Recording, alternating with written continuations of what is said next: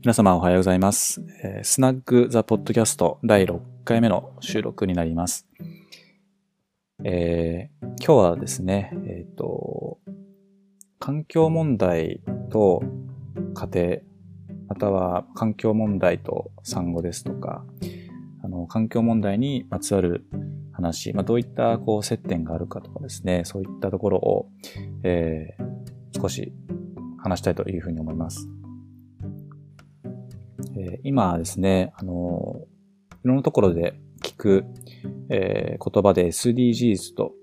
いう言葉があります。あの、持続可能な開発目標ということで、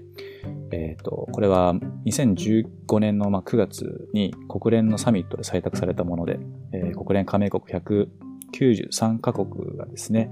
えー、2016年から2030年、えー、およそ10年後ですね、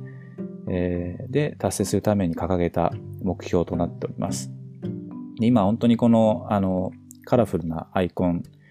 えっ、ー、と、目標がこう、えっ、ー、と、ナンバリングされた、あの、アイコンっていうのが、まあ、いろんなところで、えっ、ー、と、見られると思います。あの、企業がですね、えーえーと、自分たちの事業を通して、この SDGs のいくつかの項目を達成しようとしてるんだよとか、あの、まあ、そういったものが多いのかなと思います。まあ、あとは、もちろん NGO の組織ですとか、えっ、ー、と、まあ、ボランティア等々でもですね、こういったあのことを、えー、主軸に置いてやっているところっていうのは非常に多いと思っていて、これ本当にあの素晴らしいというか、まあ本当にあの地球的な今危機にさらされているっていう、えー、とところがあってですね、あの、まあ皆様、まあ多くの方が今実感していることじゃないのかなというふうには思います。えーとまあ、特にあのヨーロッパですとかあそういった国に行くと本当に今この、まあ、コロナの関係とかあると思うんですけどもやっぱりですね、えーとまあ、どうしたら本当にあの地球が、えー、地球の破壊ですね、えー、等々をあの防げるかっていう議論が本当にあの多くされているようなんですけども、まあ、特にあの、えーと SDGs って聞くとですね、まあ、僕自身もそうなんですけども、やっぱり一番イメージっていうか、まあ、あの、頭に浮かぶものが、やっぱり環境問題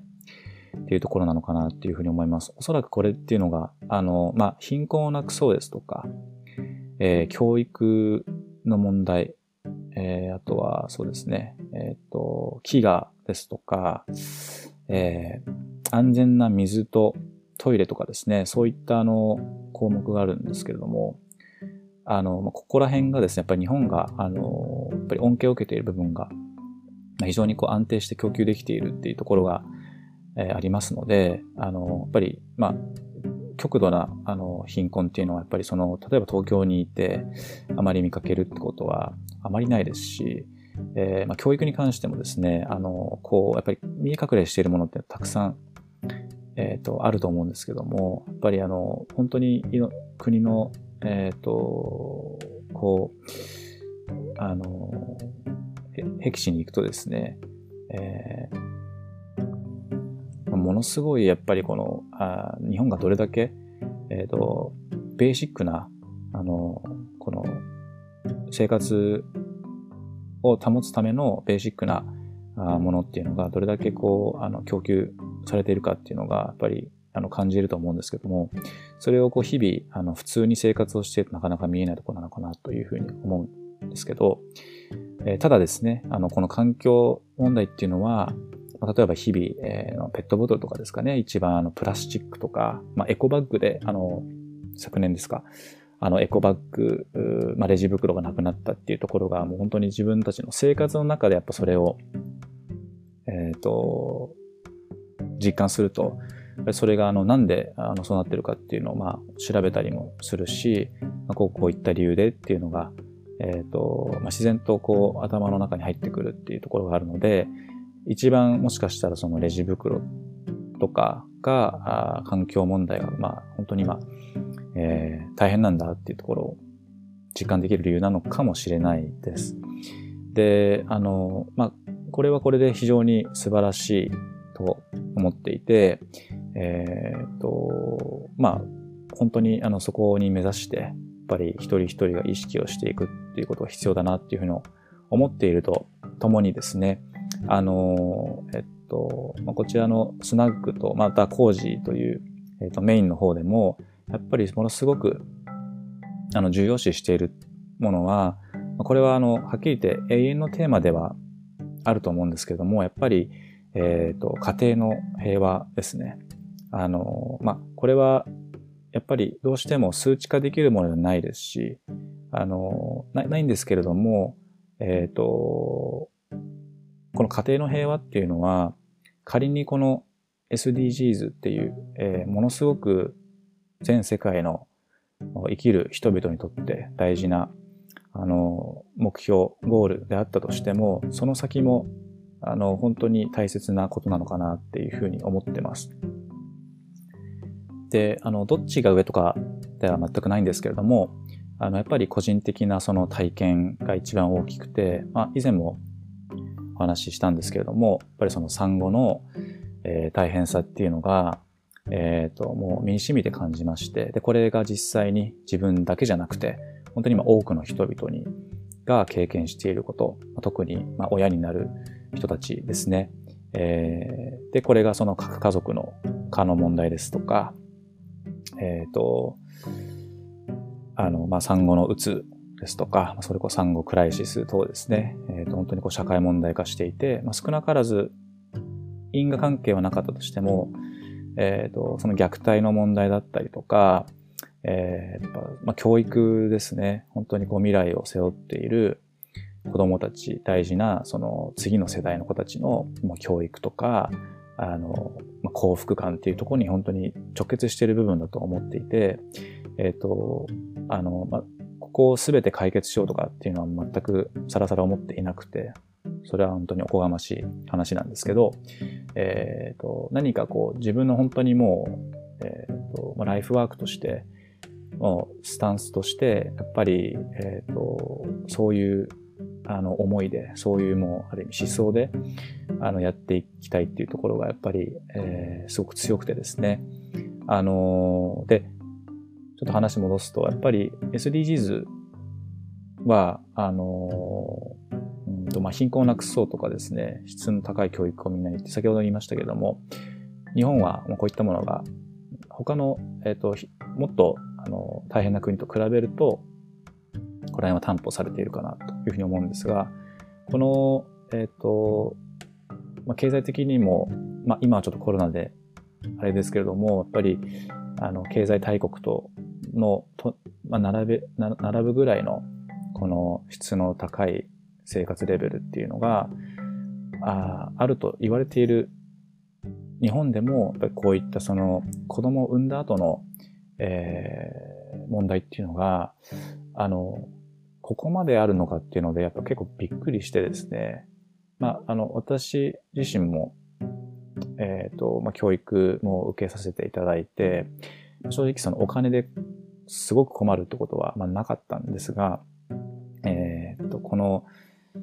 子供をやっぱり育てる、産むっていうことに関しては、やっぱりものすごく今でもそうですけど、やっぱ苦労している部分があって、えっ、ー、と、なんていうか、何も考えないではいられないですよね。で、おそらく、あの、制度的には、本当にあの、いろんな方の尽力があって、えっ、ー、と、日本のですね、この、うんと、制度とかシステムって実はあの世界、世界一と言われているというふうに聞いてます。あの、例えばその、まあ、労働においても、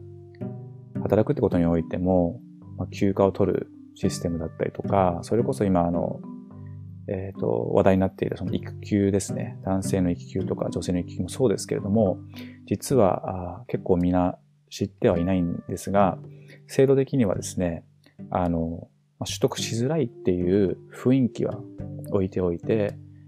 えー、それは、あの、制度的には世界一というふうに言われている。これもあの、最近実は知ったことだったんですけども、やっぱり結構びっくりしてですね。あの、まあ、これはちょっと今日は触れませんが、やっぱりその、自分自身が育休を取った時も、ものすごく取りづらかったっていうことを経験していますし、そういったことで同じく悩んでいる人っていうのがたくさんいるってことですね。まあこれ前ちょうどあの、え、ー、と今話題のクラブハウスでそういったコミュニティがあって、参加した時にある男性の方、ある男性というか、いろん、もう多くの男性の方がやっぱそれを嘆いていたっていうところがあって、非常にこれはあの、制度的な問題じゃなくて、それはもうできているのかなと思っていて、もうちょっとですね、この、ある意味その考え方とか、えー、生き方とか、思想的な部分っていうのが、非常にこう、まあ、根深いんですけどもあ、あるのかなっていうふうに思っていて、あの、SDGs にですね、こう貢献をして、日本が。で、2030年に、えっ、ー、と、国連の、まあ、この掲げているゴールっていうのが、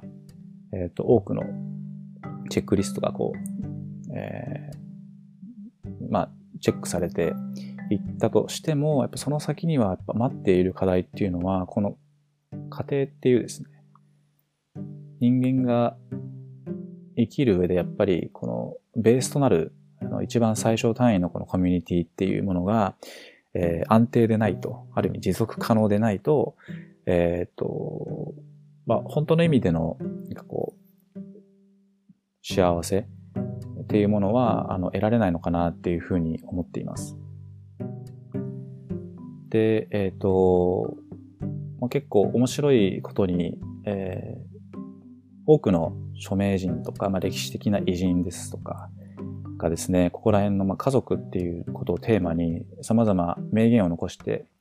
えー、言ってるんですけども、えっ、ー、と、一つ紹介させていただきたいのが、えー、ゲーテの言葉ですね。あの、ゲーテ、えー、ご存知かと思いますが、あえー、作家であり、詩人である有名な、あの、ゲーテですけれども、えー、とこのように言っていまして、えー、王様であろうと、百姓であろうと、自分の家庭で平和を見出す者が一番幸せな人間である。というふうに言ってます。で、えっと、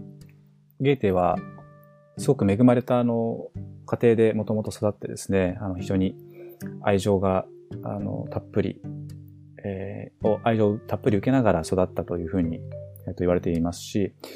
えっと、その後もまあ、いろんなこの、あの、よ、まあ、よくあることなのかもしれないですけれども、いろんなこの恋愛経験をして、まあ、その中で、そういったの感受性豊かなものを通して、様々な、えっ、ー、と、作品っていうのを残していったというふうに思うんですけれども、あの、最終的にもですね、え、ー、と、最愛の方と結婚をして、えー、ただまあその人も亡くなってしまい、その後もまたあの違う方に、えー、愛情を注いだっていうふうに、まあ、言われているんですけども、え、ー、と、まあ、ものすごくこの言葉っていうのが、あの、多くのことを物語っていると思うし、やっぱり、えっ、ー、と、家庭というものがですね、家庭の平和っていうものが、本当にこの普遍普遍的なものだということを、えっ、ー、と、すごくすごく強く、えー、伝えている、まあ、一つのメッセージなのかなっていうふうにも思います。で、まあ、シンプルな話、こう、仕事、まあ、外で、まあ、今はリモートになってしまいましたけれども、あの、まあ、一年前とかですね、外でこう仕事をして帰ってきて、まあ、仕事はすごく順調で、えー、行ったけれども、やっぱこの家庭に帰ってきた時に、え、ー、と、本当にこの、まあ、安らぎの場というかですね、落ち着いて、こう、え、ー、と、元に居場所に戻って帰ってこれるっていうことが、どれだけありがたいことかっていうのは、多くの方が感じていることだと思いますし、えっと逆に、え、っと、なんかこう、ね、家で、えー、揉め事というかですね、あのー、なんか摩擦があると、それをなんか仕事中でもやっぱ考えてしまうとかですね、まあこの仕事場が逃げ場になってしまうみたいな、そういったことって結構たくさんあると思うし、このリモート、リモート化が進んだこのコロナ禍において、えっ、ー、と、まあ、自宅にいる時間がすごく長くなって、あの、それによって、あの、なんか、あまあ、離婚が増えたとか、えー、喧嘩が増えたみたいな話ってよく昨年聞きましたけれども、あの、まあ、それがどれだけやっぱり、えーまあ、いろんな原因があるとは思うんですけども、もしかしたらそれってあのずっと一緒にいちゃいけないとかですね、あの、そもそも適度な距離感が必要とか、そういったことはあると思うんですけども、やっぱり、えっ、ー、と、この家庭がど、どれぐらいあの、居心地がいいかとかっていうところが本当に重要だなって思っていて、決してそれは、あの、まあ、ちょっと産後にあのフォーカスを置くと、今、えー、育休を取るべきだっていうことで、あの、まあ、すごく強いメッセージが、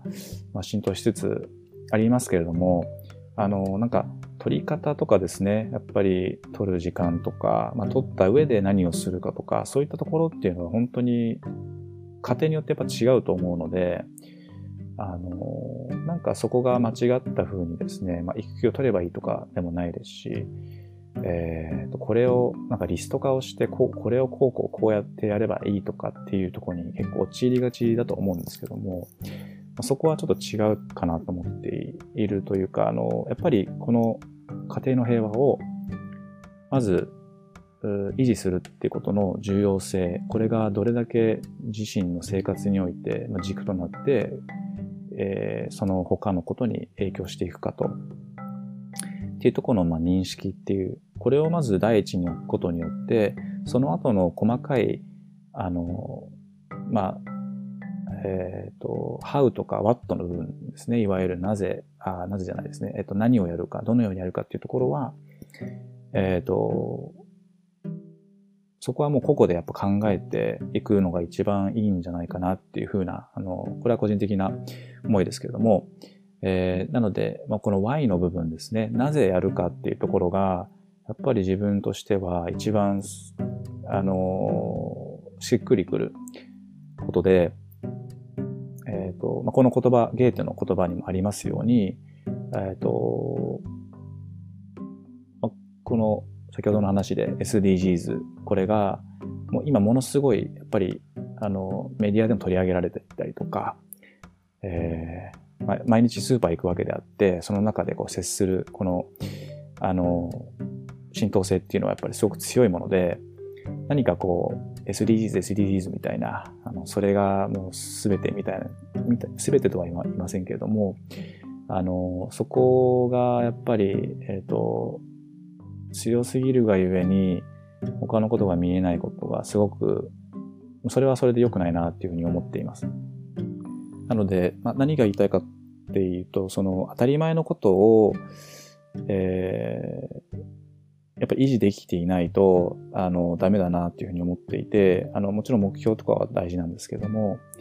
えっ、ー、と、この過程っていうものが、やっぱり、本当にそれこそベーシックなことなので、えー、ただそれが、あの、安心して、えっ、ー、と、その特に産後っていう一番この家庭にとっての危機的な時期ですね。これを安心に過ごすことのできない社会っていうのはどうなのかっていうところ、これに対して、あの、すごく疑問に思うことっていうのはたくさんあるので、まあ、これをどうにかですね、まあ、変えていきたいっていう思いがやっぱりあるので、えー、まあ、たびたびお伝えすることになると思うんですけども、それがこのコージーと、まあ、このスナックザポッドキャストをやっている理由でもあるというところであります。で、えっと、この歴史的なあの人物というところで面白い話があってですね、あの、この家庭生活の破綻っていうのが、えっと、どういった影響を出すかっていうところで、あの、ナポレオン、有名なナポレオンいますけれども、彼もですね、ま、家庭内はすごく不幸で、まあ、孤独の人であったと。あれだけの、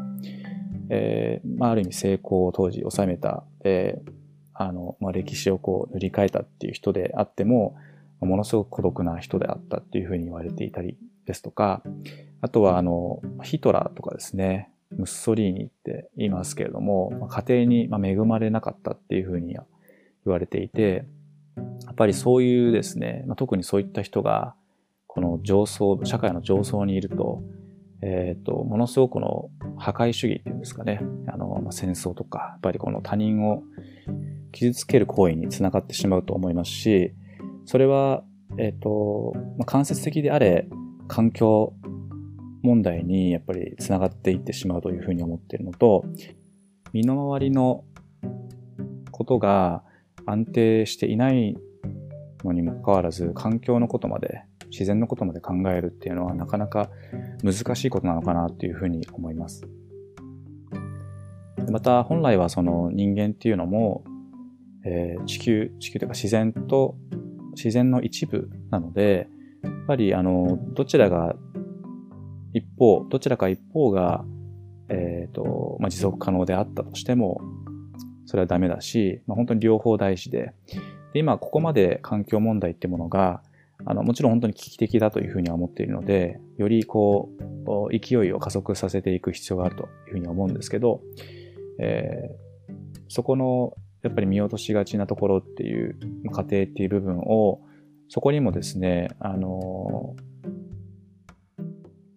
注力していく必要があるのかなっていうふうに思っていて、もちろんこれは SDGs っていう枠組みで捉えるあのテーマではないのかもしれないですけれども、えっと、ここはあの本当に自分自身のライフワークとしていきたいなというふうに思います。先ほどの話で、えっと、この家庭生活の破綻っていうものが一国の破滅を招いたっていう例でですね、もう一つ面白いのが、えっと、昔、あの、唐、あの、ま、中国の、えー、唐ですね、唐の、えー、皇帝が、えっ、ー、と、楊貴妃ですね、有名なあの、最も美しいと言われる楊貴妃。えー、彼女の、こう、機嫌を取るためにですね、一つ一つのこう機嫌を取るために、この国力を傾けてしまって、えっ、ー、と、内乱まで起こしてしまったっていう歴史があって、これもまた非常に、えっ、ー、と、大切な知っておくべきことなのかなっていうふうに思います。あまりあの政治の話とかっていうのはしたくないですけども、現代においても、えー、まあ、とある、とあるというか、いくつかの国のそのリーダーの人たちで、えっ、ー、と、まあ、明らかにこの、どういった家庭で育ってきたかっていうのが、あの、このリーダーシップに影響しているっていうのは、よく見かけることですし、本当に大きな問題だなっていうふうに思います。あとは、あの、環境破壊って言った時に、そもそもの環境っていう定義にもよると思うんですけども、やっぱりあの、先ほど、えっ、ー、と、言ったように、やっぱり、えー、この、自分自身も環境の一部だし、その、いわゆる自然ですね、その、ま、森林だったり海とか、そういったのも自然だし、